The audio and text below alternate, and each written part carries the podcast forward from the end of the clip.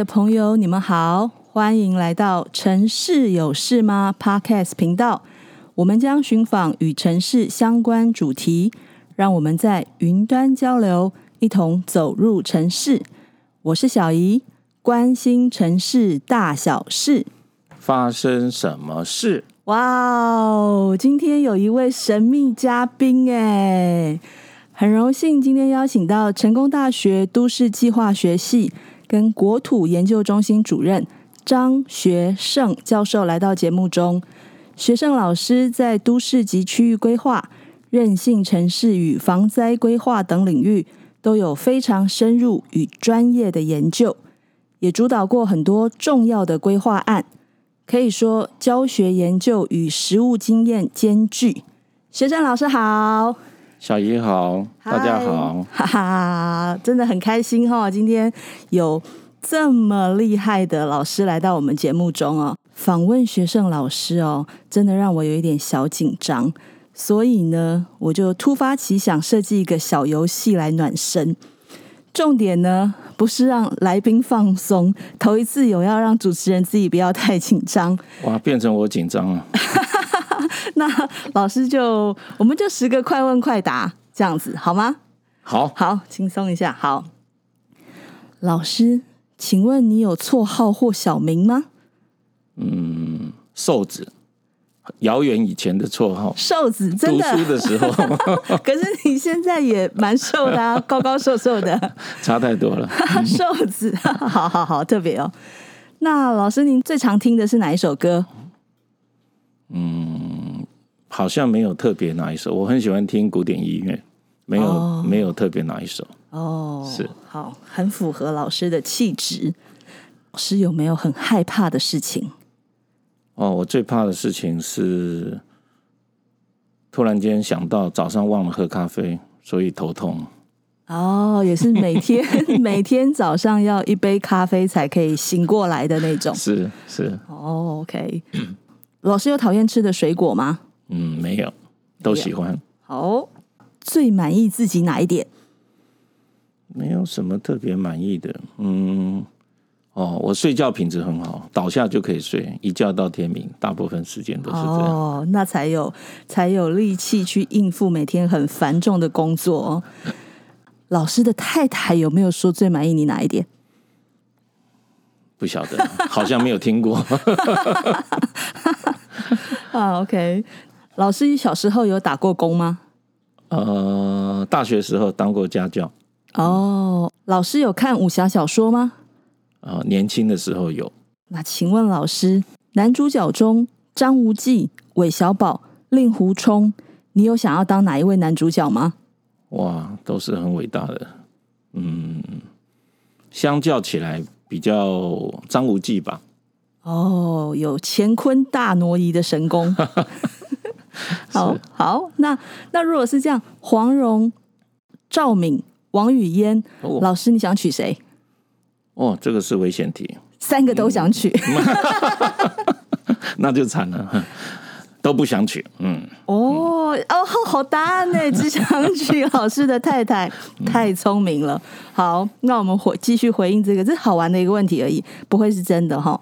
如果老师的妈妈跟太太掉到水里，老师会先救谁？哇，又是更危险的题目。我游泳技术不错，一起救。哦，对，一定要这样子回答哈，是 不然就是很会游泳，就说我其实不会游泳。哇，我已经一身冷汗了。OK OK，那为了拉回今天的主题呀、啊，所以硬要塞一条跟水有关的题目，其实有一点小牵强。轻松的话题结束呢，我其实想要来认真的请教学生老师哈，因为近年来因为极端气候跟气候变迁下的洪灾干旱，让大家有一种电影中世界末日的场景啊，好像搬到了现实世界一样来的恐慌感，大家都很害怕。那近日像西欧受到暴雨的侵袭。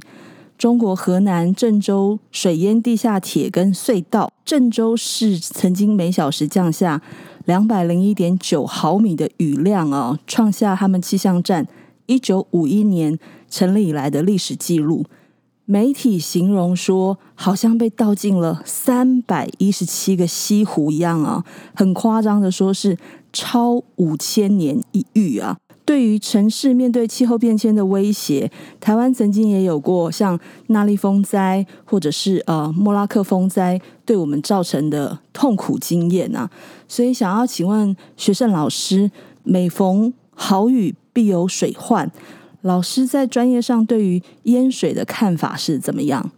是的，谢谢小姨。我想淹水的事件看起来的确是。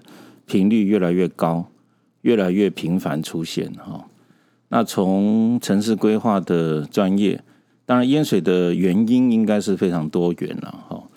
那从城市规划的角度来看，常常大家都会提及哦，因为城市过度发展，城市把这个透水层变成了不透水层，哦，所以就会造成了地面水和所谓的地表径流的增加。那也使得水的流速增加，这个相关的地区呢，很短时间内就被更多的水流到，而造成淹水。老师说的透水层变不透水层的意思是说，以前可能是泥土或是植物，然后我们变成城市呃都市化之后变成水泥这样子的意思吗？啊，是是，谢谢小叶。Okay, okay. 就是一般我们在还没开发、还没进行都市开发前。大自然的一个水循环，降下的雨会经过路渗进入到地下，哈，部分的雨水。那可是经过了城市的建设之后呢，铺了很多的柏油、这个水泥等等，所以水就无法自然的入渗，而形成在地表上的流动，所以我们称地表径流。所以那这样的问题会造成洪水呃更集中。那同时当然还有都市发展，还有另外一个问题就是。当我们人与水争地的情况，哦，当都市发展用地需求更增加，所以人去住到了长淹区，或者甚至住到了所谓的原始河道的周边，所以造成淹水的问题也似乎是必然的结果。是，我想这个是从都市发展的角度来看。嗯，那如果我们从水利工程的角度来看，常常在讨论的淹水问题就是。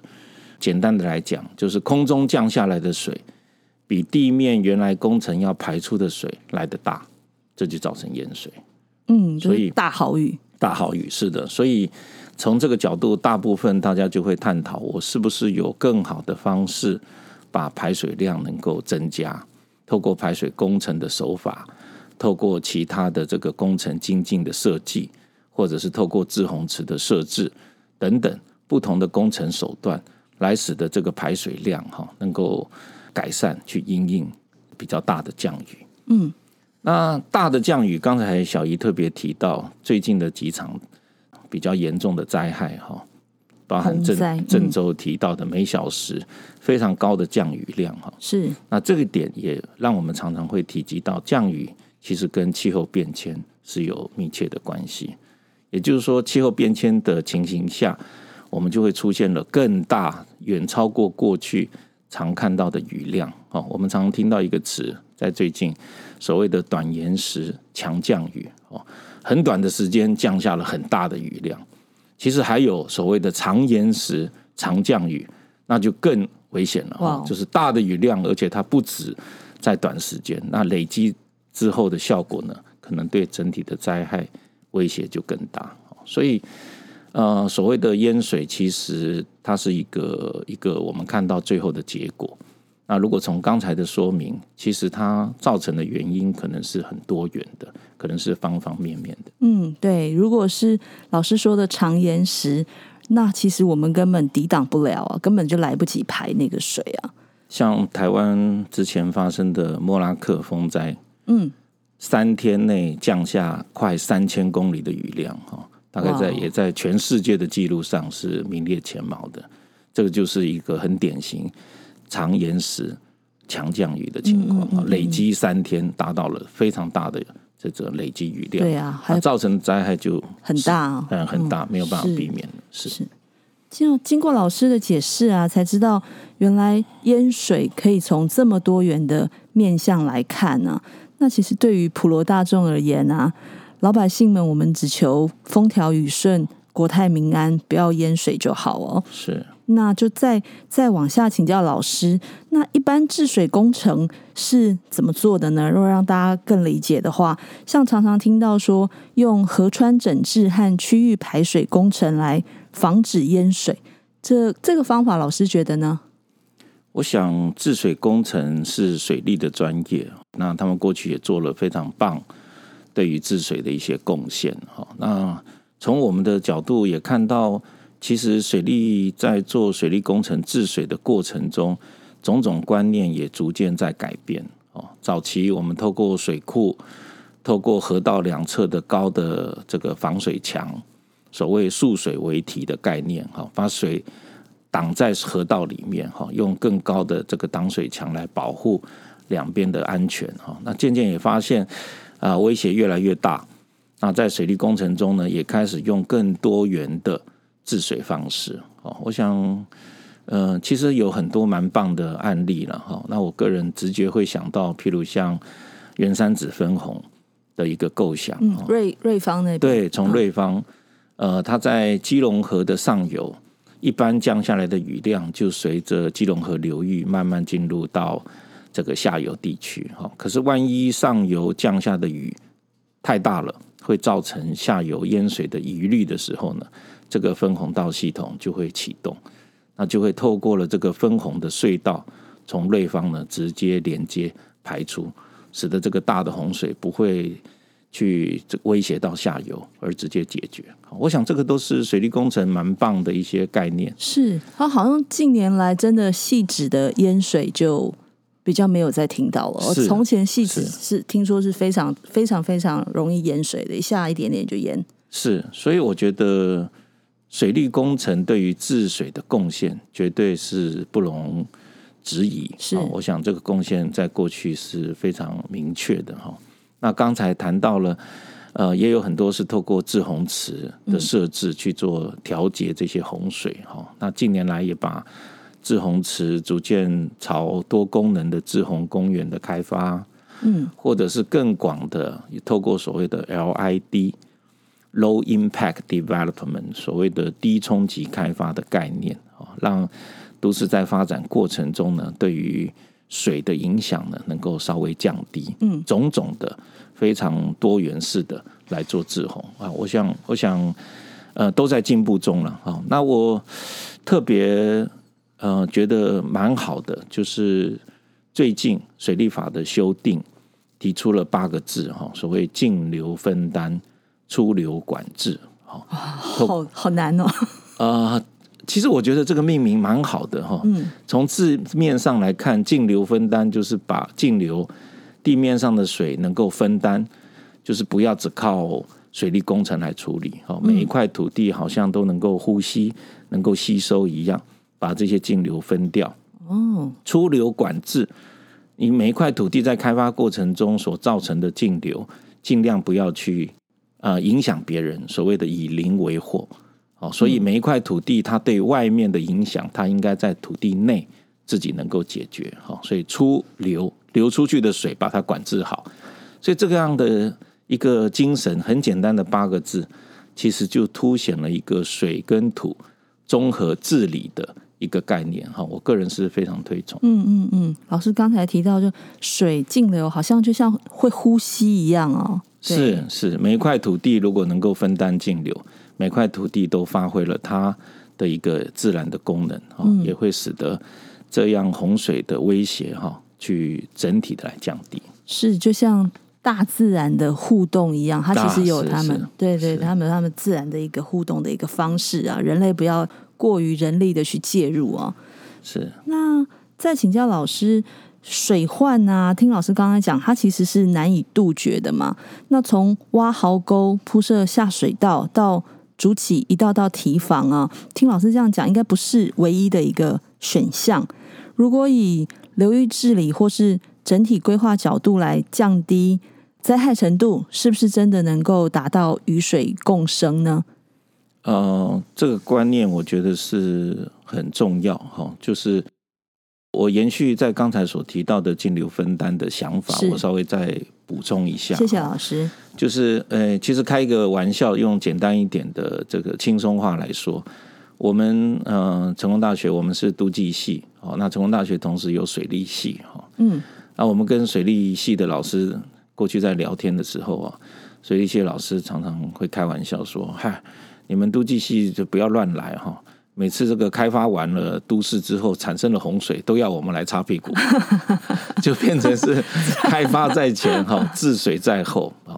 哎，可是径流分担、出流管制的概念呢？哎，有一点超前部署的一个想法喽。是，它能够在开发过程中，你就必须要去分担洪水的责任。嗯，哎，所以这个情况就不是你开发完之后产生的洪水。再去做治水的处理哈，那我觉得这个是蛮好的概念。所以从流域治理的角度，从整体规划的方式，把这些净流量呢能够化整为零，我觉得这个才是真正所谓海绵城市的理念。嗯，啊，那有一个很大的目标，城市的开发造成了洪水。可是呢，如果我们能够把城市也当做是一个解决洪灾的场域，嗯，我想这个是我们对城市规划者自我的一一个目标的设定了哈。是是，我想这样就会对于洪水的问题就会比较完整的来处理。是，它不不必然是用一种阻挡的手法，甚至于城市它也可以去解决淹水的这个问题。是的。其实，在世界上就已经有一些案例是朝这样的目标哈，在蛮代表性的一个，在澳洲所谓的水敏型城市，敏是敏感敏感的敏，对水敏型城市的一个概念。其实他们喊出的目标就是，城市本身就是解决对策，城市不是始作俑者。最多人住在这里嘛？对，最多人住在这里，所以你也应该要负担所造成洪水的责任。而不是因为城市开发而产生洪水。嗯，城市开发过程中应该把治洪的理念同步来在城市规划过程中来落实。一直一昧的只是在做阻挡，或是把墙盖得非常非常高，不不必然一定能够影响到大自然的一个反扑啊。是的，是的，是的。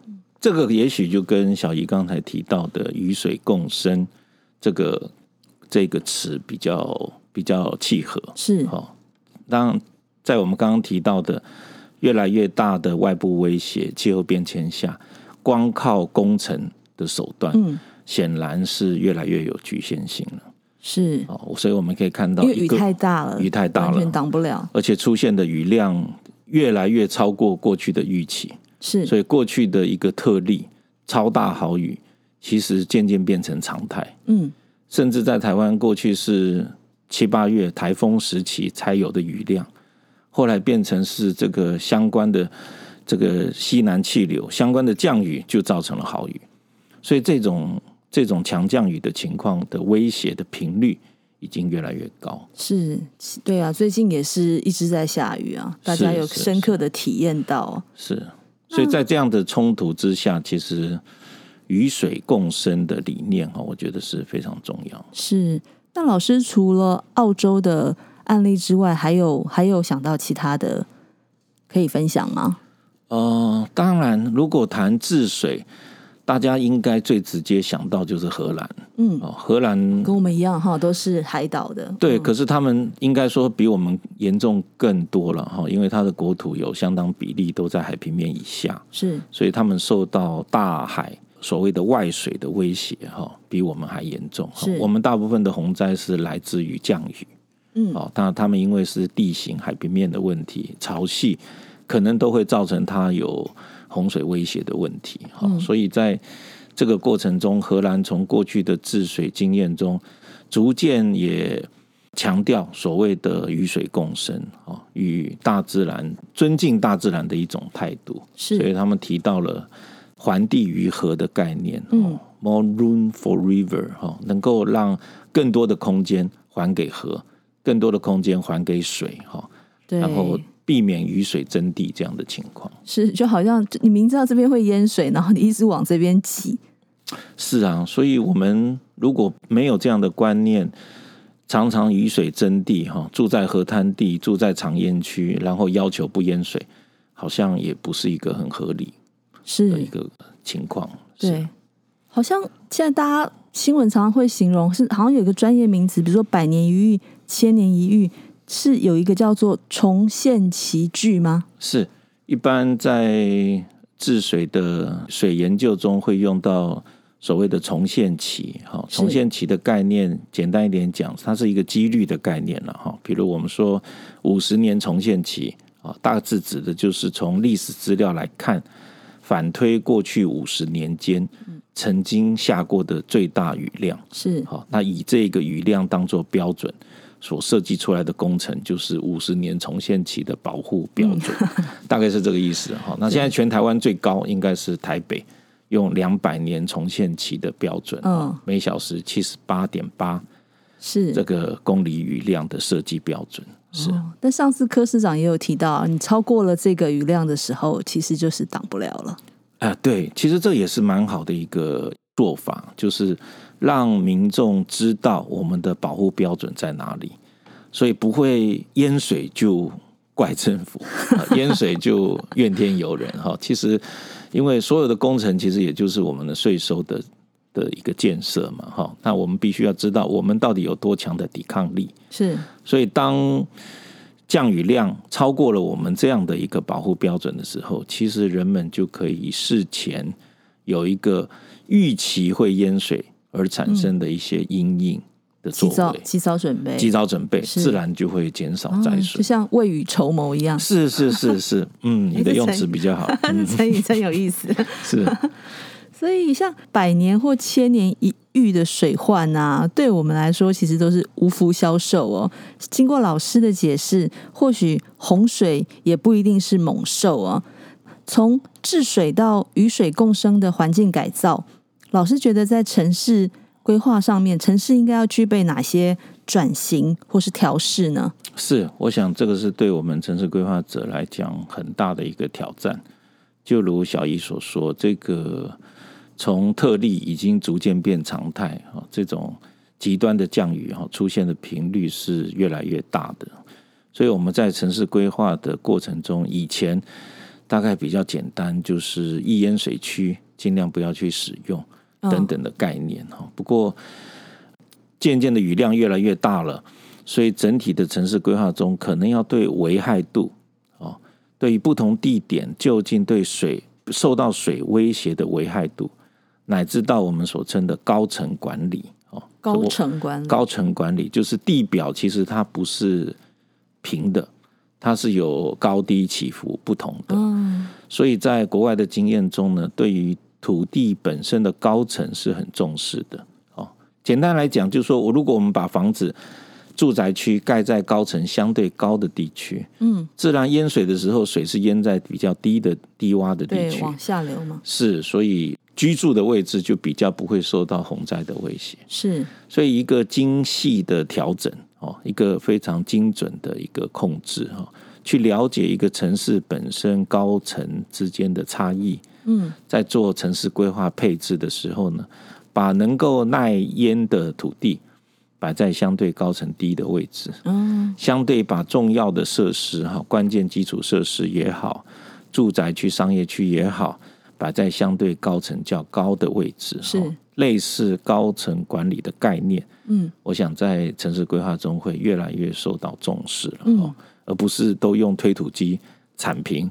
好的手法来看待城市发展，是是是。那同时，从一个整体尺度来规划城市的配置也是很重要。我刚刚提到，如果我们只针对易淹水或者是淹水浅市区做限制发展，常常面临到一些根本的挑战，就是淹水浅市区常常都在下游，嗯，而下游常常又却是都市发展最重要的位置。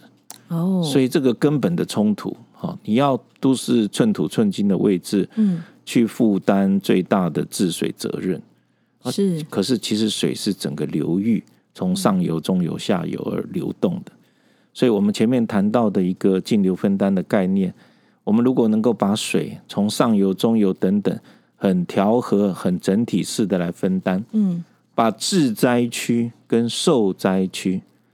致灾会造成别人灾害的地区，嗯，跟受灾区下游比较像受灾区嘛，是是是，把致灾区跟受灾区的责任，都总体一起来规划配置，啊，我想也是目前大家在做比较重要的一些理念哦。好像就是在一个比较高的角度，像无人机这样子，你俯瞰这个这个城市，你其实不管是从高或是低，去做一个最妥适的安排。是的。其实城市规划者，我们面临到的一个责任哈，就是从一个总体性的角度，从一个城市总体的角度做一个最佳的配置，哈，资源最佳利用的整体规划。嗯嗯嗯。好，那在这个整体规划的框架下，个别土地才去做适地适用的概念。嗯，落到了雨水共生的环境。在个别的土地中，再去透过精巧的空间规划的手段，是，譬如说多目标的公共设施啊，台湾这几年也做得不错哈。我们从荷兰早期的水广场，哈，它是一个世界经典的案例了哈，就是利用高层的方式，把一个平常游憩、打球、运动的一个区。哦市民市民可以休闲的地方，对市民休闲的空间哈。可是它透过它的高层相对是较低的位置，所以当有洪灾的时候呢，它就变成一个自然的大型的滞洪池，储水的设置收在这里。对，把水收在这里。所以这种精巧的所谓多目标的公共设施的做法，哦、然后就可以透过精准的调控，把无可避免的这个好大降雨的水。把它摆在对人们影响最小的位置，是，然后在随着时间慢慢的排除。嗯，那没有下雨的时候，也可以让市民去做使用。是是，这个是的，嗯，对，这个是非常重要的概念。所以我们过去遇到大的洪水之后，就用大型的滞洪池来处理。后来发现，虽然大型滞洪池能够分担掉地方淹的水，不过大部分时间这个滞洪池好像都闲置在这边。Oh, 对于寸土寸金的台湾来讲，是对土地利用的观念来讲，好像也比较无效率。嗯嗯嗯，多了一个新方法。对，所以渐渐有所谓的滞洪公园。是，其实它可以跟平时的休憩活动去结合。是，那摘食的时候呢，它就作为这个滞洪的功能的发挥。对对对，所以这种多功能。多目标的转换使用，嗯，也是很棒。目前规划上一个一个越来越受到重视的创意吧。是是是，是，台湾有吗？台湾有，台湾其实志宏池的规划、志宏公园的规划，高雄也做了好几个，是桃园啊等等都有都有类似的做法。从刚才从大到小的尺度，从公共设施的志宏池，其实再到了单一的建筑。其实也有一些与环境共生的新想法，哈，是都陆陆续续，对，陆陆续续都有。其实我们在法规中有这样的精神，在德国在推动建筑物的审查的时候，有所谓的 BFE、DFE 哦，所谓的洪水基准高层，是，就是我这个房子到底以这个地区所在的洪水高层来讲，它是不是会淹水的？会不会在这个洪水高层以下？嗯如果是在房子建设的时候，他就要求你用某种工法，譬如垫高，譬如高脚屋，让你居住的位置是在洪水高层以上。嗯嗯嗯。换言之，你居住实际居住的位置比较不会受到洪水威胁，灾害会比较小一点，灾害会比较小。好，这个其实也很好想象，就有点像高脚屋的概念了哈。就是人们居住的位置相对洪水的高层来讲是。比较安全的位置，把房子垫高，把房子垫高的概念，就是真的要居住的位置，应该是安全的位置，嗯，啊，应应该要垫高，是是。所以从刚才的说明，从大尺度的城市的整体高层的控制，是。到中尺度的一个很精巧的多目标公共设施，更多给水流动的空间，是。乃至到最后小尺度的建筑本身要透过高层的控制。建筑本身的耐灾是。的手法哈，大概这个是从一个相对比较全面性，从城市规划角度来对应跟调试的一些想法。是哇，老师跟我们分享好多新观念哦。没有没有没有，谢谢谢谢。那最后，老师有没有一些小提醒要想要分享给听众朋友？呃，我想气候变迁的威胁是应该是全球人共同面对的挑战。是，那这种威胁大家都躲不了，都躲不了。那要怎么处理才能够与环境共生？其实是需要学习的。哈，嗯，那我特别想到，在气候变迁有一个 project，有一个专案叫做 RC 一百 Resilient City One Hundred。嗯，就一百个韧性城市的案例。那当时是美国洛克菲勒基金会出了 funding，出了出了两亿的美金哈。哦，希望来协助全世界哈，来共同面对气候变迁挑战的实验。所以希望选出一百个城市来做来做示范，来来做韧性城市的示范，是来做实验哈。那实验完之后，大家再把实验的经验。呃，给其他城市来学习哈，我想感觉好想参加哦。那个案例其实非常精彩，等于算是全世界各国城市共同的一个行动哈。比较遗憾是中间没有呃被选中的一百个城市没有台湾的城市哈。没关系，我们继续努力。对，可是虽然不是实验的城市，可是我们也有很多可以学习的部分哈。那在一百个任性城市已经第一阶段已经都操作完了。我们最近看到等于一百任性城市后的一个检讨跟反思，好，那我特别提出一个概念给这个大家分享哈，在像泰国的曼谷，过去也曾经遭受到很大的洪灾，那他被选中是 Resilient One Hundred 的一个代表城市，曼谷。那做完之后呢，也得到了一定的成果，嗯。不过他们在二零二零年啊，也就是去年，他们的一个检讨报告中呢，特别有一个 slogan 我印象深刻啊，他们叫做 “Call for more space for voice and water”，嗯，就是希望能够有更多的空间给水还有声音哦，更多的空间给水。跟荷兰过去提的经验是类似的，我想大家也比较容易。还地于河，还地于河是，不要跟大自然争地，嗯、对自然的尊重。我想这个概念大家渐渐应该都理解。嗯，可是更多的声音是什么意思？嗯，其实他们中间反思，我们对应这种气候变迁，其实应该用更多民间的力量。嗯。